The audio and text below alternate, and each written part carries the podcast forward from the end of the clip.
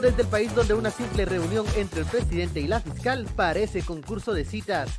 Llega, por favor, no se enoje, y estos son los temas. La TikTokera de Gerona, Consuelo Porras envía TikTok al presidente Arevalo y se reúne con titular de gobernación. Esto en otro capítulo de la novela de Nunca Acabar. ¿Y los delincuentes? Bien, gracias. Buen día, le saludamos de su tarjeta de crédito. Si ya ubicó esa incómoda llamada, le va a interesar lo que se está discutiendo en el Congreso para regular los infames tarjetazos. Y tierra de nadie, ministra de Comunicaciones visita autopista Palines Quintla y confirma el abandono de la carretera. Todo esto te lo contamos, pero por favor, no se enoje. Muy buenos días. Estoy un poco ronco por el frío de la mañana.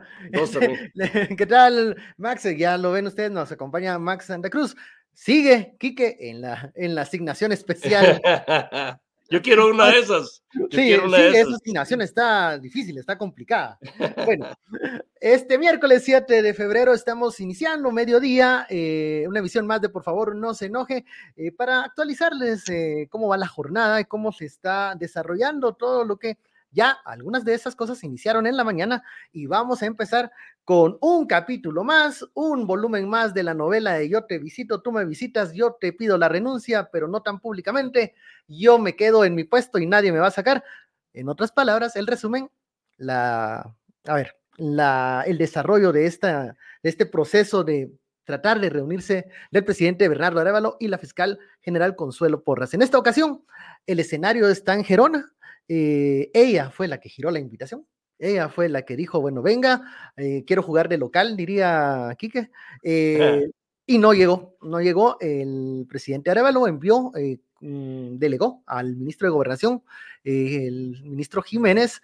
Y bueno, ella ayer, no sé quién la está asesorando ahora, hay, como un trato de, una intención de, de refrescarle la imagen a la fiscal general, porque ayer en un TikTok, eh, pues ella, no sé si estaba haciendo un challenge de inviten al presidente o algo, le estaba respondiendo al presidente Arevalo mediante un video.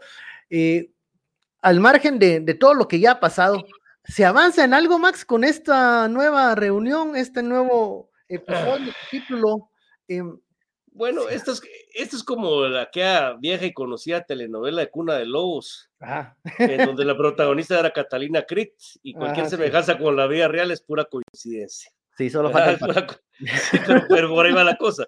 Pero eh, bueno, yo, yo más que todo era previsible que el presidente no llegara. Tenía tres opciones: el llegar y plantarse y decir, miren, aquí vengo mi calidad de presidente de la República y vengo porque me interesan los asuntos del país a pesar de que eso tendría un costo enorme frente a la gente que diría, mire, pero ¿por qué está yendo? Sentarse con el enemigo, etcétera, pues hubiera podido tomar esa decisión. La otra es la que la más obvia y la más lógica, que era tener esa vinculación con el ministro de Gobernación, y la tercera es no haber hecho nada. Pero yo creo que, a pesar de lo que la gente dice, señores, hay que entender, o sea, aquí la, la fiscal no se va a ir, porque no se va a ir, ni va a renunciar. Aquí ni hay mecanismo legal que, permita hacerlo eso, ni sería bueno casuísticamente legislar para que eso suceda, aunque sabemos que es lo que ha pasado con la señora. Puede ser que hayan causas de carácter natural, que sean las que acorten los 829 días que todavía tiene de mandato hasta el 16 de, mayo de, del, del, eh, junio, ahorita me, me dice bolas, el 16 de mayo del 2026 son dos años y medio sólidos de la administración de Bernardo Arevalo. Max es el que lleva las cuentas, es el que lleva los días, las horas. Ya, ya, hasta vergüenza me da que, ya ni siquiera me recuerdo bien, pero ahorita lo confirmo, lo acaba de publicar hoy, ya ni me recuerdo. No, es hasta el eh, 10, sí, 829 días hasta el 16 de mayo del, del 2026. Dos años y medio de la administración de Bernardo. ¿Qué es lo que, lo que siempre he dicho yo con esto? Si no, no se espera que haya una convivencia armónica porque no hay forma. Ya el tema incluso se llegó a niveles de personalización entre el presidente y la fiscal. Pero lo que sí va a tener que haber, si es que la señora no renuncia, que no va a renunciar, y si la señora, pues eh, Dios decide que termine su, su periodo de los 829 días de frente, pues tendrá que tener una convivencia armónica, que es lo que llamo yo desde el punto de vista institucional, para lo que alcance.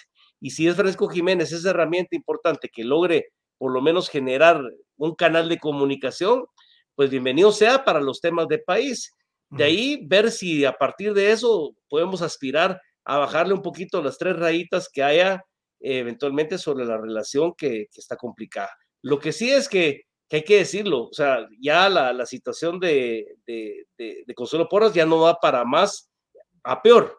¿Me explico? O sea, está en el nivel donde podía estar y creo que lo único que hace falta es que le veten o le nieguen la posibilidad de visitar Marte también sea una cosa así, pero por lo demás yo creo que ya, ya, no, hay muchos lugares en, el mundo. Y ya no hay muchas, o sea, sancionada y ya está. Ya no, ya no, solo da falta que haya un consejo interplanetario que de repente tome una que que no salga más de, de, de, la órbita. Pero Bernardo, pero Bernardo sí tiene mucho que perder en ese sentido, si no es que logra un poco apaciguar, por lo menos institucionalmente, la relación en el sentido de que esta señora pues va a tratar de, de, utilizar las fuerzas que tiene dentro de la institución a su cargo para, para insistir en, en, los errores que puedan ser propios o los que puedan ser inventados, como ha sido muchas veces desde, desde su quehacer de, de la investigación criminal.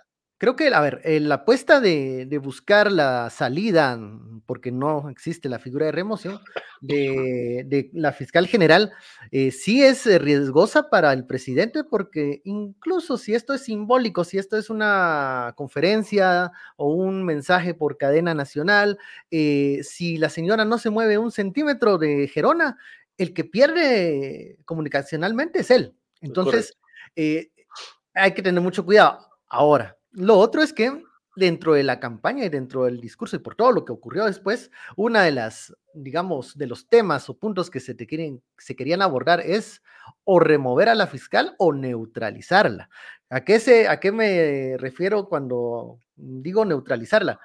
Bueno, que los casos en donde habían serios señalamientos de arbitrariedades, pues que esos mm, o se reencausaran o no avanzaran en esa vía que iba, que incluso expertos jurídicos habían dicho que esa no era la forma como se debía abordar. Ahora, eh, para eso necesitas un acuerdo político, para eso necesitas eh, la, ver, la coordinación entre Ejecutivo y MP no se puede terminar. Eh, una de las muestras es que antes de esta reunión con el ministro Jiménez ya habían sostenido una anterior con incluso con el presidente del OJ. ¿Por qué? Porque, bueno, pasa, pasa igual que como con Estados Unidos, ¿no? Le, lista Engel, tachada, de todo, no tiene visa, pero ahí están los convenios de cooperación de, algunas agencias de, los Estados Unidos con el MP. ¿Por qué? Porque no pueden soltar esos, esos lazos o esos convenios, porque es una cosa que le conviene también a los Estados Unidos. Entonces, gobernación estará por ley obligado a darle este tipo de apoyo y, sostener este tipo de reuniones muy, muy seguido con, la fiscal. Ahora, ¿cómo llegar a ese acuerdo para que tengan una, si no, como dicen con los divorcios, ¿verdad? Tal vez no van a ser amigos, pero van a llevar la fiesta en paz. ¿Podrán llevar, podrán llegar a ese acuerdo para no estar torpedeándose uno a otro? Porque esto, este tema de las visitas, a mí, yo ya estoy como, ya estoy haciendo zapping, ya me aburrió. Entonces, no sé qué, opinas, si hay, alguna forma de, no hacerse daño entre ellos. Yo, yo pienso que de, pronto sería trabajar sobre, en la mesa, sobre, por lo menos plantear tres objetivos comunes, o, cuatro si quieren, y de los cuatro buscar por lo menos alguno que trate de dejar en ese acuerdo político eh, esto de un lado para enfocarse en un tercer tema que no tenga que ver necesariamente con, con Bernardo Arevalo o con, con Movimientos de Mía. No estoy diciendo que se deje hacer las investigaciones que toque hacer por ley, sino que lo que estoy hablando es de priorizar eventualmente o, también poner sobre el escenario que la única agenda del Ministerio Público no sea o Movimiento Semilla o Bernardo Arevalo, sino que también hay muchísimos otros temas que nos han avanzado. ¿Qué tal sería si de repente empezáramos sí realmente a tener resultados, por ejemplo, sobre el tema de las vacunas? Esas investigaciones pues podrían eventualmente darle una salida a ella. Ella en su momento pudo haber negociado algún tipo de, de salida política mejor antes incluso del 14 de enero, pero no se dio. Eh, ya vamos tarde para eso. Lo que tocará es, en serio, es llegar a un punto mínimo de acuerdo sobre acciones que, que, que, de momento no distraigan la responsabilidad de lo que tendrá que hacer. Si toca hacer la investigación, por ejemplo, con el tema de los magistrados por la adquisición del TREP, y, la Contraloría General de Cuentas determina que de acuerdo a la investigación también hay indicios para que para que se inicie un proceso de sentido, pues démosle. Si de repente hay temas que hay que resolver por parte del Movimiento Semilla o Bernardo Arevalo, pues démosle. Pero, pero, pero que no sean los únicos temas que están en la agenda porque pareciera ser que llevan dedicatoria. Aquí tocará eh, buscar ese tercer, eh, tercer elemento que no haga, que no haga que, también genere una atención o que genere un desarrollo a partir de eso. Y sí creo yo que si una persona puede lograr esto en la administración de Bernardo Arevalo, se llama Francisco Jiménez. No veo a nadie más dentro de la administración con la posibilidad de llegar a esto por el mismo eh, perfil, por el mismo eh, carácter, eh, por, por, la forma de llevar los temas de Francisco Jiménez, que es una persona seria, es un técnico, seguramente ha coincidido con ella en otros momentos porque no es una persona que, que haya sido ajeno del proceso del sector justicia durante por lo menos los últimos 15 años y Consuelo Porras lleva ese tiempo más, por supuesto, dentro de la institución, o sea, seguramente en otro momento han coincidido, eso podría facilitar esa, esa, esa tercera ruta política, pero si no es así y la señora sigue insistiendo sobre los temas específicamente, Bernardo del Movimiento Semilla, como que estuviéramos antes del 14 de enero, eh, va a ser muy difícil y, el país sí va, va, a sentir mucho esto. Va, a sentir esa, esa, esa eh, yo creo, a ver, a ver. Mm, Pero la solución es política, no hay una la solución. es política. Yo creo que, a ver, mm. creo que si el presidente Arevalo insiste en el tema de reunirse para tratar este tema, solicitarle, pedirle, pedirle la renuncia, es la única vía que en la, cual va a poder tener éxito si elige esa opción, es que haya una modificación en el Congreso de la República de, alguna ley, que eso ya tiene sus bemoles. Ahora, si no, mejor ni se arriesgue en seguir con este tema de las citas porque ella no se va a mover. Lo que yo agregaría, creo, es de a, a, esto de reencauzar las investigaciones. Ojo, porque hay que tener mucho cuidado que el mensaje no sea influir o incidir en la fiscal general para que no se investigue o se, porque eso sería algo que se ha estado queriendo evitar siempre, que es intervenir en el Ministerio Público y eh, vetarle esta independencia. Pero sería por lo menos reencauzar las investigaciones por donde las vías eh, dicen que debería de serlo. Por ejemplo, el tema de Semilla, siempre nos preguntamos por qué no se fue a la Fiscalía de Delitos Electorales. O sea, por ejemplo, para citar un ejemplo. Dos, tendría que dar una demostración de independencia, ahora sí, del anterior gobierno, iniciando investigaciones de los temas que ya el peso de las, de las pruebas ahí está enfrente, el tema de las vacunas es uno, el tema de las carreteras, el tema de eh, algunas contrataciones, bueno, y otras dos cosas, que esto es más interno se ha hablado mucho de que hay unas fricciones con los fiscales de algunas, eh, sobre todo eh, fiscales de sección, que han sido removidos o, han sido em, despedidos, que incluso ya tienen alguna eh, decisión judicial para reinstalarlo y no se ha realizado. Creo que al interno del MP también tienen que hacerse algunas, algunos movimientos de personas que genere algo unos puentes de confianza, no solo hacia afuera, sino hacia sus eh, trabajadores y fiscales. Eh, algunos hablaban, bueno, tendrá que haber un fusible que se tenga que descartar. Eh, háblese Curruchiche, el mismo Ángel Pineda, no sé, pero que ellos sí no tienen ninguna, ninguna protección, digamos, legal para, para que los muevan o algo, pero creo que es una decisión de parte de la fiscal. ¿Qué tan comprometida está ella para llegar a un acuerdo político que armonice la relación? No sé, no sé qué tanto ella este, yo, yo, siento que lo, que lo que está pasando es eso precisamente. Si empezás a, a dar alguna señal dentro de esa convivencia institucional necesaria, por lo menos en estos 829 días de mandato, creo que ese, esa, esa modificación de algunos de estos cuadros, especialmente a quien se señala como gran responsable de la influencia muy fuerte que tiene la fiscal, es, el secretario general Ángel Pineda, sin duda. O sea, es, alguien que, que, puede ser de la confianza de la fiscal. El tema es que si a, la fiscal ahorita, aunque mucha gente pueda decir, es que ya no merece nada, que no merece que se le dé ni una oportunidad, etcétera, porque ese es el, es el gran juicio popular que tenemos afuera o que tenemos en las redes y es lo que la gente piensa sobre lo que sucede. Y, puede ser que, emocionalmente tengan razón, pero para el país este tipo de cosas no van a pasar desde lo que la gente quisiera, de que se va a reformar la ley, de que vamos a sacar, no es tampoco conveniente para el país, pero sí, de repente, tal vez podríamos darle ese espacio de salida que no ha tenido. Eh, diciendo, bueno, yo cambio una cosa por la otra, y si en este sentido fuera Ángel Pineda, como Chiche, o como decís, eh, alguna reconsideración de traslado de, unas investigaciones a donde corresponde y no desde el enfoque que se le ha dado, pues podría ser una señal que por lo menos en la convivencia, si no se avanza para, para tener los escenarios ideales, por lo menos podría tenerse un escenario de, de, respeto institucional donde yo, insisto, creo Francisco Jiménez es fundamental. Y sí, por favor, en serio, ya nadie nos interesa como, como guatemaltecos el seguir viviendo esa telenovela que yo te invito, no me invitas, yo no llego, no llego. Que no, no, no, no, eh, presidente Arevalo, no, haga, no haga TikTokazo ahorita, ya no, ahí. Sí, por favor, parémosla, porque si no estamos dándole vuelta a círculos a la manzana y, tratamos de encontrar la salida. Y, el presidente Arevalo debe aprovechar el tiempo, porque el tiempo es oro. De hecho, en el Ejecutivo, si todavía están en ese papeleo buscando a los eh, colaboradores integrantes del próximo gobierno, bueno, eh, hagan mejor eh, o sigan este consejo. Si quieres ahorrar tiempo, ve a Transdoc, porque ahí eh, el proceso y la misma plataforma es la que te va a ahorrar tiempo conectándote con aquellos perfiles que eh, andas buscando y que son los ideales en tu empresa.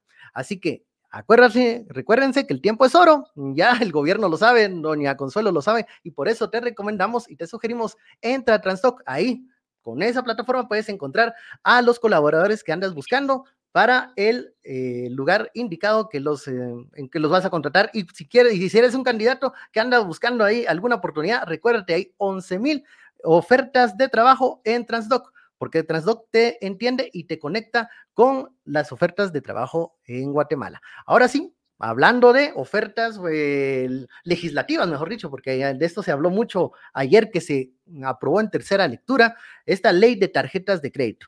Y para hablar sobre ¿Qué contiene esta ley? ¿Qué no es esta ley? Porque recordemos que en el pasado ya una se fue a topar con la Corte de Constitucionalidad. Tenemos con nosotros al diputado del Parlacén, el señor Carlos Barreda. Él eh, fue una de las personas que logró este dictamen que ahora se está aprobando ya en el Pleno del Congreso. Ayer se quedó en tercera lectura, eh, diputado, pero se prevé que se pueda alcanzar acuerdos ya para su aprobación en eh, reacción final y artículos. ¿Qué ¿Por qué esta ley es diferente a, la, a otros intentos que se han tenido y por qué debería ser aprobada, diputado? Bueno, es una ley añeja. Eh, esta se presentó y se dictaminó hace cinco años aproximadamente. Fue un dictamen realizado por la Comisión de Defensa del Consumidor y la Comisión de Economía. En ese momento yo presidía la Comisión de Economía. La habían enviado a dos comisiones para enredarla, para retrasarla más de 25 diputados firmamos ese dictamen, dirigimos eh, las discusiones para sacar este dictamen y claro, se buscó las audiencias públicas, se hicieron los acuerdos eh, técnicos también con las empresas emisoras de tarjetas de crédito, con los bancos. Y el tema más fuerte eh, era, era si se podía poner una tasa de interés tope o no. Y lo que sucedió cuando la Corte de Constitucionalidad votó la ley de tarjetas de crédito que se había aprobado de urgencia nacional fueron dos temas. y uno fue precisamente el tema de haber puesto eh, una tasa de interés tope en el mercado y esto eh, fue señalado de inconstitucional en el sentido de que eh, se limitaba el libre mercado y la fijación de tasas de interés por cada una de las empresas. Este tema pues eh, no se incluye en esta, en esta nueva iniciativa, pero sí algunas medidas con el fin de evitar los abusos, la usura y poder ayudar y proteger al consumidor, al usuario de tarjeta de crédito y regular a las empresas. El tema más importante diría yo que es que no se podrán capitalizar intereses de ninguna forma, tampoco se podrán calcular intereses sobre comisiones o recargos, que es una práctica que sigue hoy en día, que te cobran intereses sobre intereses o te calculan intereses sobre recargos o comisiones que el usuario de tarjeta de crédito ni siquiera ha sido informado de esas, eh, de esas comisiones o recargos que tiene la tarjeta de crédito y sobre eso te cobran eh, comisiones. El otro gran tema es el pago mínimo. Actualmente el pago mínimo es únicamente el pago de intereses y las deudas se hacen eternas. En esta ley se obliga a que el pago mínimo debe de incluir siempre eh, un pago a capital para que las deudas no se vuelvan eternas. Entonces, este tema, estas dos medidas, diría yo que son medidas para, de alguna manera, eh, combatir la usura, combatir los abusos. El otro tema es el derecho del usuario de tarjeta de crédito de solicitar un convenio de pago. Si, si yo pierdo mi empleo, si yo tengo una dificultad económica, yo tengo el derecho de cancelar la tarjeta de crédito y pedir un convenio de pago, cosa que hoy no es una opción, hoy no, no te autorizan el convenio de pago y el negocio de la tarjeta de crédito es que no la pagues, que, que te endeudes, ese es, realmente es el negocio, el que tiene una tarjeta de crédito y paga capital eh, puntualmente eh, en la fecha de corte ese no es un buen no es un buen cliente. El cliente es el que se endeuda el que no cumple el que solo hace su pago mínimo y nunca sale de la deuda. Entonces eh, no le quieren dar convenio de pago. El, otro tema es que el convenio de pago no tenga ningún recargo. Eh, actualmente el, el convenio de pago tiene un recargo. El finiquito cancelo mi tarjeta me dan convenio de pago no me dan finiquito, luego la empresa esta o emisora o el banco le vende a un bufete de abogados las cuentas incobrables, como no me emitió finiquito, me sale a los años que siempre sí, no había pagado mi deuda y no tengo cómo demostrar que la pagué porque no me extienden el finiquito y el finiquito hoy se cobra se cobra de 150 hasta 300 quexales por darte un finiquito de tarjeta de crédito. Entonces debe de, obligarse a las empresas a que otorguen el finiquito, debe obligarse a las empresas a que a que no cobren por ese derecho del finiquito ni por el convenio de pago. Diputado, son eh, parte de las medidas más importantes de esta ley, ¿sí? Diputado, ayer no, sé si usted pudo escuchar algunas de las objeciones de ciertos diputados, de algunos diputados que buscaban incluso regresar esta iniciativa a comisión, era que faltaba socializarlo, decían así, eh, porque en la anterior ocasión eh, incluso se presentaron hasta 14 impugnaciones, creo, en la inconstitucionalidades en la CC, en aquel, en, aquel año. Eh, ya se socializó con todos los sectores, con el, la gremial. ¿Habrá algún sector que está objetando aún regular este, estos aspectos? Yo esperaría que no. La verdad es que se hizo todo un procedimiento de audiencias públicas, se estuvo eh, con comunicación permanente con la gremial de emisores de tarjetas de crédito y con la Cámara de Finanzas del sector privado. Se tuvo asistencia técnica de México, de El Salvador, de varios países. Se fue a conocer la experiencia mexicana. México tiene muchas em, cosas que no tienen el resto de países de América Latina porque ha vivido varias crisis financieras, como el efecto tequila, se recordarán ustedes hace muchos años, quiebras de su sistema financiero y tiene muchos mecanismos de protección eh, al usuario, en este caso de tarjetas de crédito. Eh, yo esperaría incluso que las eh, empresas emisoras se pronunciaran a favor y solicitaran al Congreso que no haga cambios y que se respeten los consensos técnicos que se dieron en esta iniciativa de ley que buscan también promover la competencia, la transparencia, obligan a publicar un ranking de, los, eh, de las empresas emisoras de tarjeta de crédito, una tasa promedio y que el tarjetaviente pueda ver quiénes están arriba de, ese, de esa tasa de interés, quiénes están abajo y que sea el mercado el que se vaya ajustando y a través de la transparencia financiera, a través eh, de, de la competencia, la tasa de interés baje. Porque si yo tengo una tarjeta de crédito del Banco Azteca que me cobra hasta 60%, que diríamos que es el más caro, hasta 60% anual de tasa de interés, pero estoy con una tarjeta de crédito comparada, la más barata es la de las cooperativas, tiene un 15% anual. Sin embargo, ahí pues me puedo dar cuenta que mejor me, me paso a una más barata. Y el otro de los premios, porque hay algunas tarjetas que pueden tener un 20, 25, 30%, pero dan muchos estímulos como las mías. Digamos, si yo soy un ejecutivo que viajo, pues yo busco una tarjeta de crédito que me dé esos bonos de mías para que los boletos aéreos me salgan más baratos. Entonces, que sea la, la competencia crea una unidad de protección dentro del ADIACO, crea sanciones, crea multas, crea delitos, eh, y eso es muy importante para proteger al usuario. Hay un tema bien importante que dice que cuando las empresas emisoras de tarjetas de crédito no cumplan con los estándares internacionales de seguridad bancaria en la tarjeta de crédito, todos los reclamos serán dados a favor del usuario de tarjeta de crédito. Cosas que están pasando ahorita. Hay, eh, te cargan eh, gastos de tarjeta de crédito en el extranjero y son problemas de, seguridad, de riesgo tecnológico, de riesgo operativo. Eh, no es responsabilidad del usuario de la tarjeta y luego no te quieren reconocer ni te quieren reembolsar el dinero de compras que se hicieron en Rusia, en Estados Unidos, en Europa, y, que te clonaron la tarjeta, y te llegaron esos recargos, y eh, muchas veces es falta de inversión eh, en seguridad tecnológica por parte de las empresas que son las que dan el servicio y son las que tienen que garantizarte la seguridad en el servicio. Entonces, si una empresa no cumple los estándares internacionales de seguridad bancaria, eh, de seguridad tecnológica, el reclamo se interpreta a favor del usuario. Y eso es bien importante para que le reembolsen el dinero a la gente eh, cuando se dan este tipo de situaciones que actualmente no se hace.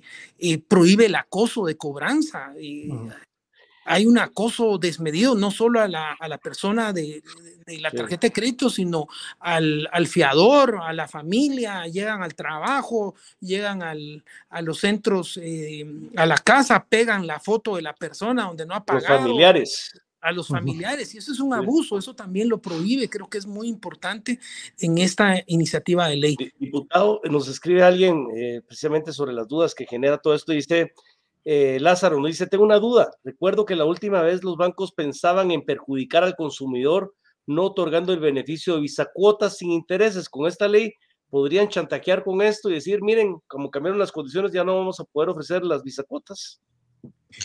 No, eh, eh, lamentablemente en el, en el escenario anterior, que fue, fue, diríamos, una ley mucho más fuerte porque ponía una tasa de interés tope y que era el doble de la tasa de interés activa del sistema financiero y bancario, que y, yo, yo pienso que no era una tasa de interés tope, pero sin embargo la Corte interpretó que sí, la votó. Y fue cuando ellos amenazaron con este tipo de chantajes y que iban a suspender las bisacuotas y todo eso porque el negocio ya no era rentable, esto y allá y aquí para allá. Sin embargo, hoy no, se un acuerdo, un acuerdo inédito, fue un acuerdo con, con las empresas emisoras y la Cámara, esperaría yo, no sé si siguen las mismas autoridades al frente de, del sector privado en esas entidades, pero esperaría que respeten los acuerdos técnicos y tengan palabra, eh, porque la verdad es de que esto se consensó bien, se dictaminó y hubo el acuerdo de las cámaras empresariales con el dictamen. Obviamente no todo les gusta, eh, por supuesto, y siempre habrá más de algún pícaro que quiera ir a promover alguna enmienda o que quiera ir a romper los acuerdos buscando algún diputado. Eh, la verdad, los compañeros que se pronunciaron ayer, hay un par en particular eh, que yo sé a qué intereses responden y qué es lo que intentaban hacer y es enviar nuevamente esta ley a comisión, es matarla. Y hay una agenda interesante, está la ley de competencia, está la ley de protección al consumidor, y realmente un rezago de Guatemala en defensa de los derechos económicos, especialmente en el área económica, eh, del derecho económico, que es competencia, tarjetas de crédito, protección al consumidor, y esperemos ojalá que el Congreso logre los acuerdos. Diputado, otra pregunta que nos llegan acá de la audiencia habla sobre la publicidad de los cobros en las facturas, que a veces hay recargos y no hay un detalle de lo que, bueno, de qué, en qué, qué es lo que están cobrando. Eh, no solo en el tema de tarjetas de crédito, pero en este tema de tarjetas de crédito sí se van a estar obligados a publicar todo tipo de recargos que hayan realizado a los. Correcto, de hecho hay varios artículos que se refieren a cuál es el contenido mínimo de los estados de cuenta, cuál es el contenido mínimo de los contratos. Incluso un tema bien importante es el, eh, si hay alguna modificación en el contrato, debe de ser avisada con 45 días de anticipación al usuario de la tarjeta de crédito por un medio donde se garantice que él fue notificado del cambio en su contrato. Aquí estamos hablando fundamentalmente de, de un aspecto que ocurre, que es la modificación de la tasa de interés. Eh, se habla de que van a haber dos tipos de contrato, tasa de interés fija, que durará durante el tiempo que dure el contrato. La tasa de interés variable se podrá modificar cada seis meses y debe ser notificada con 45 días de anticipación. Y si el dueño de la tarjeta de crédito no está de acuerdo con el incremento, pues puede solicitar que cancela su tarjeta de crédito y puede solicitar un convenio de pago que está obligado el emisor a otorgárselo. y buscará otro banco, pero se le notificará con 45 días de anticipación. Eh, esto es bien importante, estas notificaciones, eh, incluso en los extrafinanciamientos, porque hoy se dan extrafinanciamientos eh, sin analizar la capacidad de pago de la persona, ni se le notifica y ya su tarjeta, si tenía usted un crédito de 10 mil quexales, ahora tiene un crédito de 20 mil o de 30 mil o de 40 mil y no tiene que cumplir ni siquiera un análisis de capacidad de pago. Hay un artículo que habla de, que la empresa debe ser bien cuidadosa con la capacidad de pago, le debe notificar con 45 días de anticipación que eh, le va a otorgar este extrafinanciamiento. Aquí, aquí sí el tiempo puede ser menor si usted lo pidió. Digamos, si yo pido el extrafinanciamiento y estoy de acuerdo, me lo pueden otorgar en menos de 45 días. Pero si yo no lo pedí y me lo está dando el emisor, me lo tiene que me, tiene que notificar con 45 días de anticipación y yo tengo que dar el acuerdo, yo tengo que dar el visto bueno de ese extrafinanciamiento.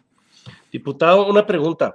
Cuando uno de repente escucha lo que usted está diciendo sobre el análisis y el perfil de la persona que se le da la tarjeta, uno ha escuchado historias de que llegan casi a pararse afuera de la Policía Nacional Civil emisores de tarjeta y agarran precisamente como clientes nuevos a muchos de los agentes de, policía que tienen ingresos muy limitados, pero que les dan casi que los límites de, de, la tarjeta casi al, al, tope o al equivalente del, del, sueldo que reciben.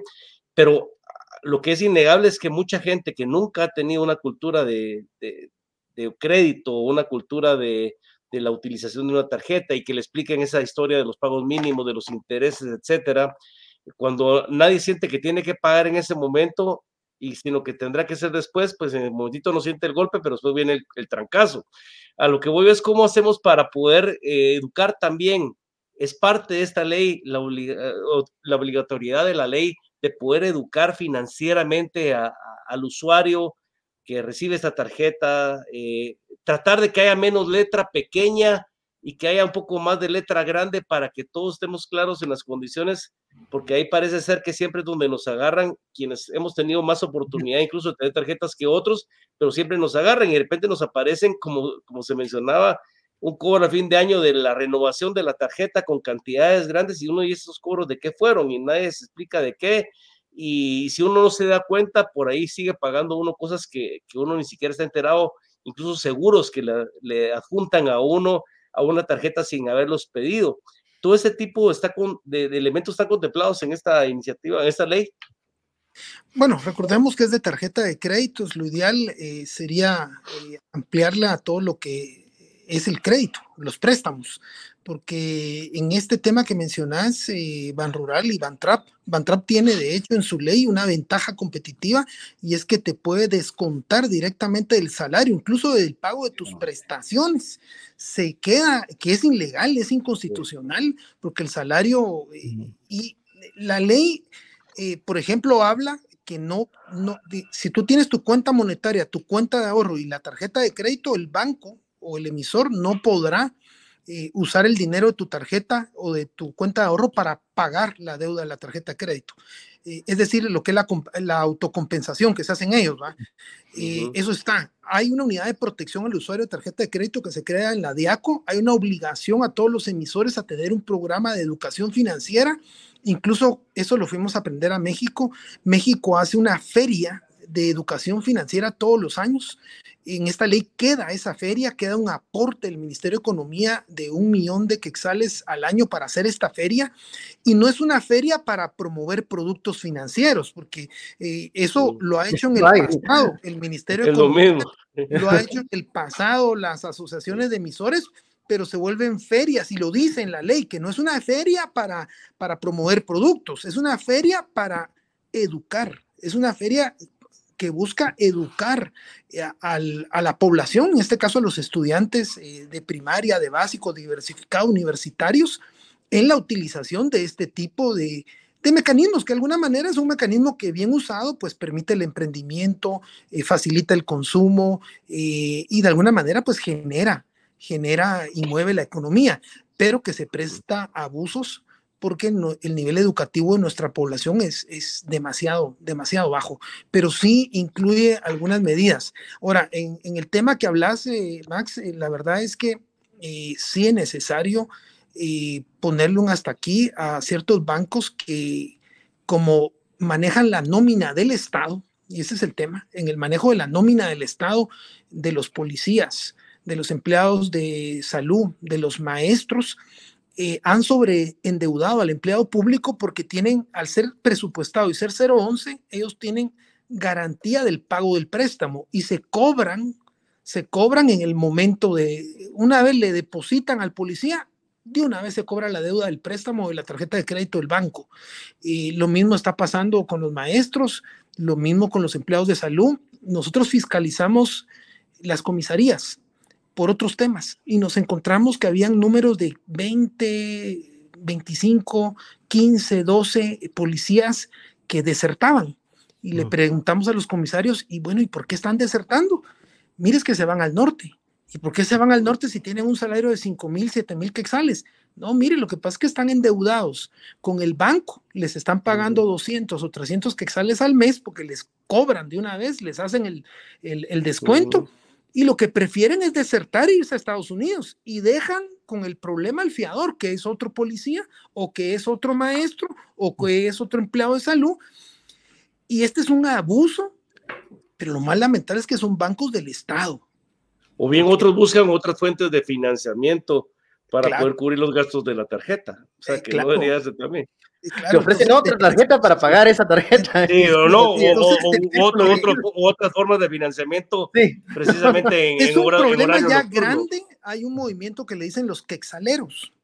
Y los quexaleros son los policías que reciben un quexal al mes de salario porque todos los demás se lo quitan por los préstamos y de tarjeta. Esta es una bomba que está ya en el sector público y que es necesario parar ese abuso de dos bancos eh, eh, donde el Estado tiene presencia, pero fin no es eh, la usura, sino generar bienestar y desarrollo, pero son usureros. Recordemos que la usura era un pecado, después ahora es un banquero.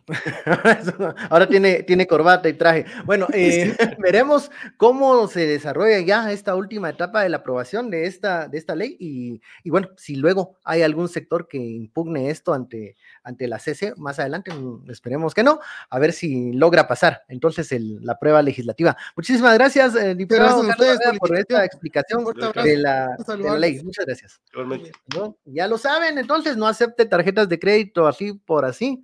Es que oh. antes, no, bueno, ya no las he visto, pero incluso en los centros comerciales te daban algún tipo de tarjeta que, que yo pensaba que eso no tenía ningún valor y luego te decía abajo que solo tenías que llamar o te llamaban y dabas algún tipo de, de, beneplácito y ya te daban una tarjeta de crédito sin ver los estados ni nada de... Pero, fíjate que si vamos a ver esto en términos generales de la protección al consumidor, pero también esa necesidad de esa educación financiera que hablábamos, date cuenta, es, pasa un poco lo mismo con las motos.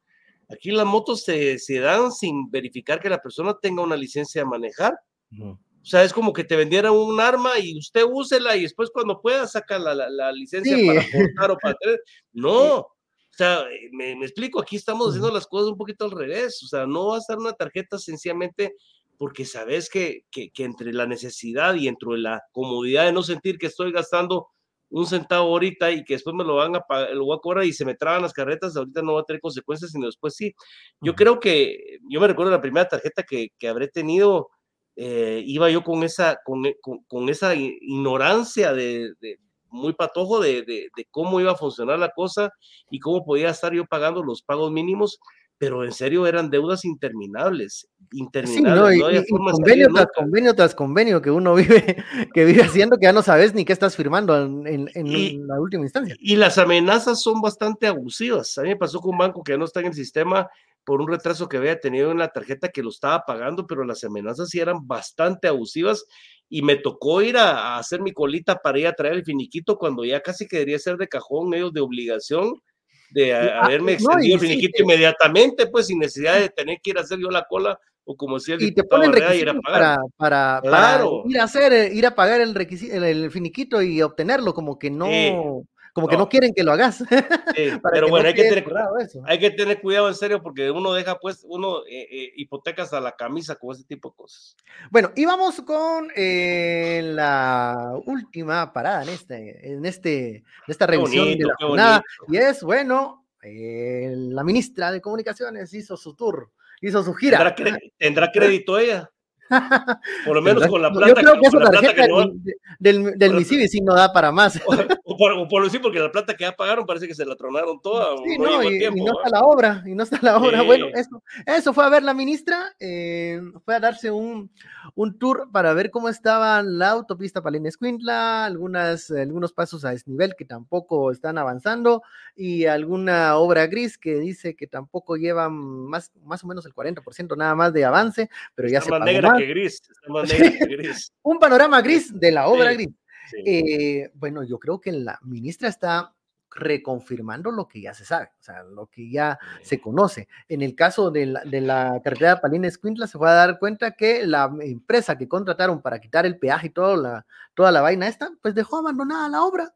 Y eso se pagó casi como un, casi que un millón de quetzales. Van a, dice que van a accionar contra la empresa, pero aún así eso es aparte del tema de, la autopista, que también será un, lío que tiene que resolver el Ministerio de Comunicaciones y los pasos a desnivel que también están trabando las carretas por cosas que no se hicieron. Como estábamos hablando con las tarjetas, no se hizo en el orden eh, obligado, sino se hizo de atrás para adelante. O sea, se dieron cuenta que había colectores ya cuando ya habían hecho el, agujero, entonces... Eh, Pero volvemos nuevamente, imagínate al principio de la plática del día de hoy, sea, el papel del Ministerio Público en estas cosas. Ajá.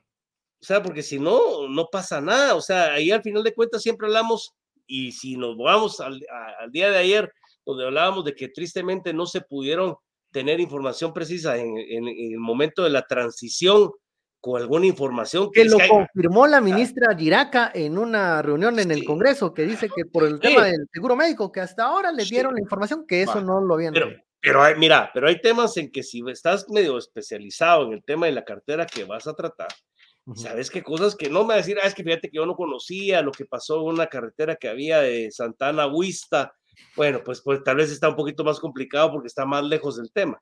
Pero la carretera Palín Escuintla es, una carretera que, que, sabíamos qué es lo que había pasado, que era de reciente entrega el año pasado, menos de un año, en qué condiciones se dio, o el paso de nivel que se hablaba, que por qué se había dejado, etcétera. Siento yo que, que hizo falta meterle un poquito más de, de, de, gana y de, y, de duda de acción en, en la transición para preguntar ese tipo de cosas. Hoy en día estamos viendo lo que no se preguntó y lo que tristemente pareciera ser que siempre sucede es que a final de cuentas nadie sale responsable de lo que no se dio. Sí, porque ya se desembolsaron muchos de los, de los pagos de lo que se supone era obra que ya se iba a terminar o que se iba estaba próxima a entregarse y el avance no refleja los pagos que ya se realizaron.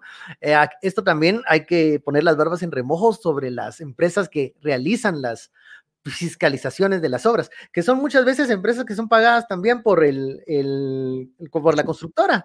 Entonces ahí sí hay que hay un problema de la, propia contraloría que a veces bien gracias en este tipo de cosas en la fiscalización también de, la ejecución y la calidad de la obra que deberían de, estar viendo también qué es lo que sucede. No no no hay un seguimiento de nada. O sea, yo me imagino que las casetas estas que yo no he pasado por ahí en los últimos días o por menos meses de la carretera Palín Escuintla me imagino que han dejado a media las estructuras entonces de las casetas que estaban de peaje en su momento. Así dice la ministra, bueno, mm, eso fue lo que se pudo observar en, la, en algunas imágenes que, que se entregaron de, la, de esta visita que realizó la ministra. Y eh, pues por lo menos las, tal vez la caseta no estaba abandonada, pero los, mm, los espacios todavía están no se Puede pasar, o sea, no se puede pasar libremente no se puede pasar libremente, es peligroso, eh, pero como eso la ministra en una frase, es tierra de nadie ahora. Mira, yo te puedo decir una cosa, a mí que me gusta manejar moto y, que, que todos los fines de semana salgo en moto y no he agarrado por ahí últimamente, pero yo te puedo decir, hay un montón de supuestamente carreteras que incluso llegando de Guatemala a Chimaltenango, pasando por eh, Santa María Cauqué, pasando por Zumpango, en donde hay pedazos de la carretera Dejemos que no estén señalizados, porque no hay señalización y te puedo apostar que ya se pagó. Pero lo que no hay incluso es el final, el, el, acabado final de la, de la carretera y hay lugares donde todavía hay gradas y desnivel entre una capa de asfalto y la siguiente. ¿Y, y quién verificó eso? Si eso pasó los últimos dos años sin hacerse nada, ahorita, así como esos eh, tramos de carretera debe estar en el país, son muchísimos en donde no hay carreteras inconclusas y a ver quién le corresponde ese tramo, porque aquí ese tramo es para tal empresa y los siguientes otros kilómetros son para otra, y quién se hizo responsable, y, al final de cuentas seguimos ah, la calidad, de la malísima. Sí, la calidad malísima, no aguanta un temporal. Eh, para cerrar, antes de, antes de cerrar el programa, mejor dicho. Eh, no, hombre. No, ya, ya pasé, pasó. Ay, ya, ah, las 45 estamos bien.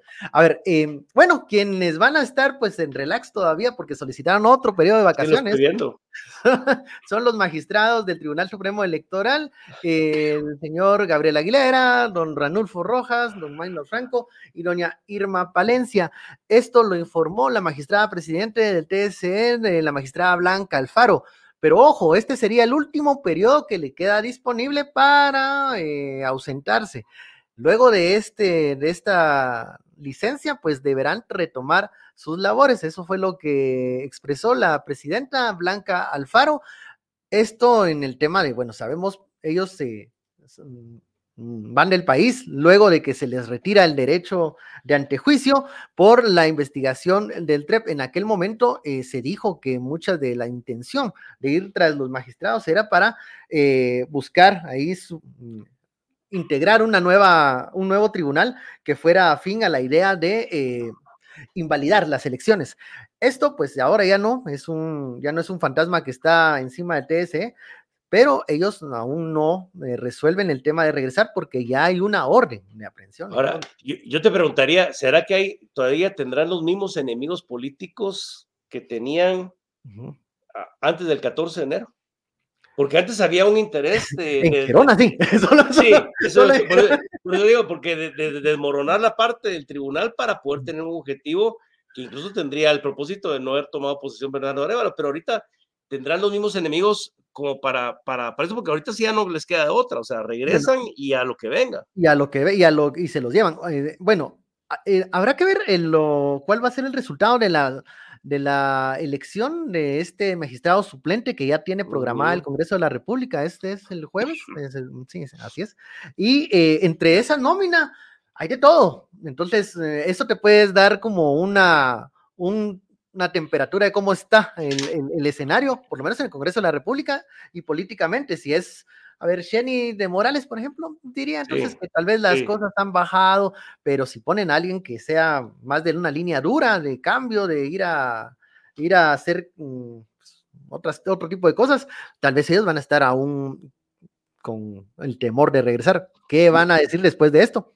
No sé. Yo, yo sigo, yo sigo creyendo que aunque faltan más de mil días para la próxima convocatoria del proceso electoral de, del 2027, eh, sin duda, entre el Ministerio Público y el Tribunal Supremo Electoral se van a despachar quiénes sí, quiénes no, cómo sí, cuándo, etcétera, de los próximos actores que van a participar en la contienda electoral del. y eso se va a reflejar mínimo los primeros, los cinco o seis años de. Aunque haya un cambio de magistrados, etcétera, pero habrá que ver si la nueva legislatura tiene una intención de que los, los magistrados que vengan a futuro eh, sean un poquito sobre la misma línea de lo que ha pasado ahora, o cómo se vuelve a utilizar tras el Tribunal Supremo Electoral y el Ministerio Público como herramientas en contra o a favor del proceso democrático.